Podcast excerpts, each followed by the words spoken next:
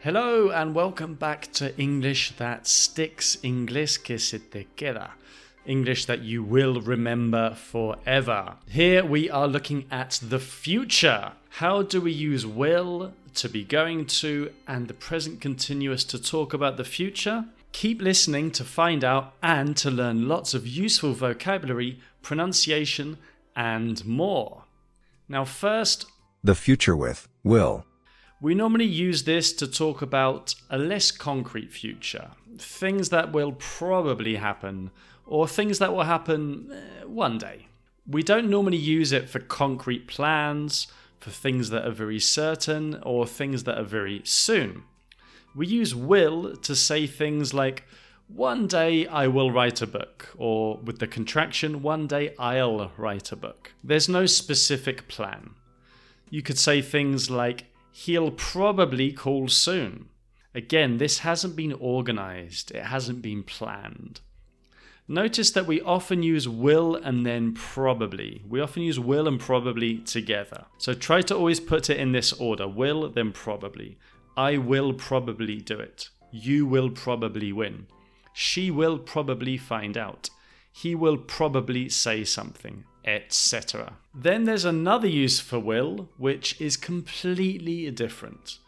We use it when we make a spontaneous decision. For example, if someone says they're cold, you might say, Okay, I'll close the window. I will close the window. I'll close the window.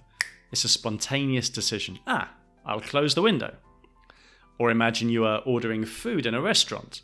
You might say, mm, Okay, I'll have the salad. You just spontaneously decided to have the salad, so I'll have the salad. Or imagine one day, it's a Saturday, you wake up, you're deciding what to do, and you say, hmm, what can I do today? Ah, I know, I'll go shopping. You don't need to click your fingers, that's just me, but it's when we make these spontaneous decisions.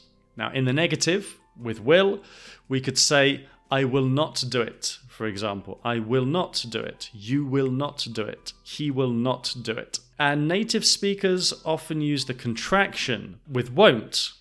I won't do it. She won't do it. He won't do it, etc. Notice the pronunciation, not want, but won't. Oh. So, yo quiero, I want. No lo haré, I won't do it. Oh, oh, whoa, won't do it. I won't do it. You need to distinguish these two sounds because it can cause confusion if you make mistakes. And then we have the interrogative Will you go there? Will they come? When will they arrive? Who will be there? Etc. So that's the future with will. Non concrete, non organized, non planned things, and also spontaneous decisions. The future with to be going to. Now let's look at to be going to plus a verb. For example, I am going to speak to him tomorrow. I am going to speak, going to speak. This is probably the most common form of the future. It can be used to talk about almost anything, and we normally use it for things that are very concrete or very certain. You make a plan to go to the cinema on Friday? Well, you say, I am going to see a film on Friday. I am going to see a film. It is organized. You definitely are going to the cinema to see a film. Or you could say, I am going to go to the cinema on Friday. I am going to see a film. I am going to go to the cinema. There's no problem with saying going to go. It's not redundant. We do this a lot. Or, for example, you have decided to have pizza for dinner. Okay, you say, I am going to have pizza for dinner. Now, we often abbreviate and say, I'm going to. For example, I'm going to have pizza. I am going to have, I'm going to have. You are going to, you're going to. He is going to, he's going to, etc. It is definitely going to rain later. It's going to rain. Planned or not planned, things that you control, things that you don't control, this structure is for everything. Now, you can even substitute it for the future with will. So, for example, earlier we heard, one day I'll write a book, or one day I will write a book. Well, you could also say, one day I'm going to write a book. It's still not concrete, it's still not very planned, but it sounds a little bit more certain than one day I will write a book. So one day I will write a book, one day I'm going to write a book, basically the same, but going to makes things sound a little bit more concrete, a little bit more certain. However, one case where we prefer will instead of going to is in conditionals with if. If the film is boring, I will leave. Or if it rains, I will take an umbrella, etc. In the negative, we say, for example, I am not going to do it. He is not going to do it. You are not going to do it. And with the contractions, I'm not going to do it. She's not going to do it. You're not going to do it. Okay? Interrogative Are you going to come? Is he going to say something? Are we going to finish? Etc. The future with. The present continuous. Now, finally, the third form of the future, the present continuous, to refer to the future. So, present continuous, for example, I am going. She is saying they are coming. He isn't coming. Are they coming? Now, this form of the future is very similar to the previous one we saw, to be going to plus the verb. I think about 90 to 95% of the time, these two forms of the future are the same. So, for example, I'm going to see a film tonight, or I'm seeing a film tonight. It's the same. She's going to work on Saturday, going to work on Saturday, or she's working on Saturday. The same. Okay, a lot of the time it doesn't matter. The only real difference is that we can't use the present continuous talking about the future when it's something that we cannot control. Or, in other words, we only use the present continuous for the future when we're talking about things that we can control, things that we can plan, things that we intend to do. So, for example, it's raining tomorrow, this is wrong. We can't control that. You have to say, it is going to rain tomorrow. So, yes, we generally use the present continuous for the future when talking about plans, intentions, things we organize, things we arrange. For example, I'm seeing my friends next Wednesday. This is a plan that you have made. He's coming to London on the weekend. Again, he has organized this. It is a plan. He's coming. He is coming to London. He's coming to London on the weekend. We're changing the procedure next month. So, in all of these cases, you could also use going to. He is going to come to London. I am going to see my friends. We are going to change the procedure next month. Okay? Now, the negative I'm not. I'm not seeing him tomorrow, or I am not seeing him tomorrow. You are not doing it next week. They are not going on holiday, etc. Interrogative Are you working tomorrow? Is she visiting her parents this weekend? Are we throwing a party for him? Etc. Now, let's look at some common mistakes. I've mentioned a couple of them, but it's good to practice them again to review so it sticks in your mind. So, if you hear someone say something like this I go to the cinema tomorrow. Oh no, that is wrong. Let's hear the correct version. I am going to the cinema tomorrow. Or, I am going to go to the cinema tomorrow. Yes, I am going to the cinema tomorrow, or I am going to go to the cinema tomorrow. Both are perfect in this context. Let's check out another common mistake here. Tomorrow is being sunny. Uh uh, no, you cannot say that. Let's try that again. Tomorrow is going to be sunny. Yes, right. Tomorrow is going to be sunny. We can't control it, so you can't use the present continuous. You have to use going to. Right, I think you've got a pretty good idea of how these things work now, if you have been listening. Let's get interactive. Let's do an interactive part of the class. Yes, we're going to do the sentence builder. I am going to create a sentence. It will start short and get longer and longer. I will add a little thing every time.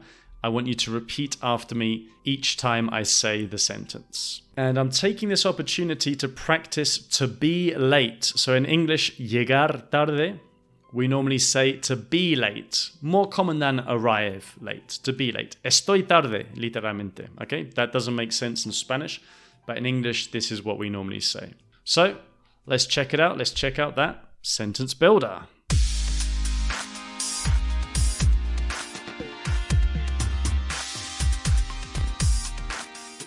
Okay, repeat after me. He will probably.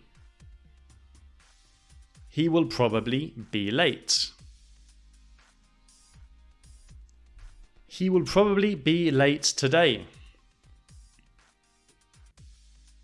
He will probably be late again today. Good stuff. Now with going to, with to be going to. Let's go. I am going to be late. I'm going to be late. I'm going to be late tomorrow. Sorry, I'm going to be late tomorrow. Sorry, I'm probably going to be late tomorrow. Good stuff. And finally, with the present continuous, let's go. We're seeing Lucy. We're seeing Lucy later. We're seeing Lucy and Jack later. We're seeing Lucy and Jack at the pub later. Notice I didn't use to be late with the present continuous because you don't plan to be late. Okay, it could be a very strange context where you intentionally arrive late. In that context, you could say, Yeah, I'm arriving late on purpose. But normally, people are late unintentionally. Good stuff on the sentence builder. It is a bit difficult. If you think it was fast, then practice again. Practice and practice it is challenging, but you will improve. One thing I want to look at now, we're not focusing on this a lot in this class, but it is the pronunciation of going to. Now, a lot of people say gonna instead of going to. I am going to do it. I am gonna do it. I am gonna do it. Okay? She isn't going to come. She isn't gonna come. You do not need to use this, but you need to recognize it because it is so common. Okay, not just native speakers, but lots of people who speak good English. It's a very relaxed way of speaking. So make sure you remember this. You need to recognize it for your comprehension, your listening to understand people. Great. Now, we're going to look at a lot of examples of these forms of the future in context, well, in different contexts. So I'm going to give you lots and lots of examples. Just listen and try to get a feeling for how we use them. If you want, you can pause and repeat, but I will not leave a lot of time afterwards. So if you do want to repeat, you will need to pause. Right, guys, let's do it. Let's check out some examples. Some examples. First with Will. I'll read that book one day. If it rains, will you go? He won't help you if you don't ask. Will she be angry if I don't go? Now, with going to. I'm going to call him right now. We aren't going to do anything for the moment. Are they going to solve the problem soon? She's going to make a statement soon. And the present continuous. He's seeing friends tonight. They're changing the policy tomorrow. Are we having salad for dinner? The shop isn't opening this month. Okay, great stuff, guys. So I hope you are getting a feel for how we use these forms of the future. Remember, on the website, there is more information. Look in the description of this podcast. Remember, we also have lots of levels here at English That Sticks. So on the website, or if you look for English that sticks in, in Spotify, Apple Podcasts, Google Podcasts, wherever, if you search, you can find other levels. Remember, this class is in four parts. This is the first part, the explanation. The second part is a conversation. So you will hear these forms of the future lots of times, plus lots of other interesting vocabulary. And then after the conversation, I analyze it. Quite a long analysis. You will get lots of advice on pronunciation. You will learn lots of the vocabulary. I will teach you lots of interesting things. That is the next track, guys. Check it out. I hope to see you there. I hope you are enjoying these podcasts. Any feedback you want to give me, go to the website. And I hope that this will stick. See you soon.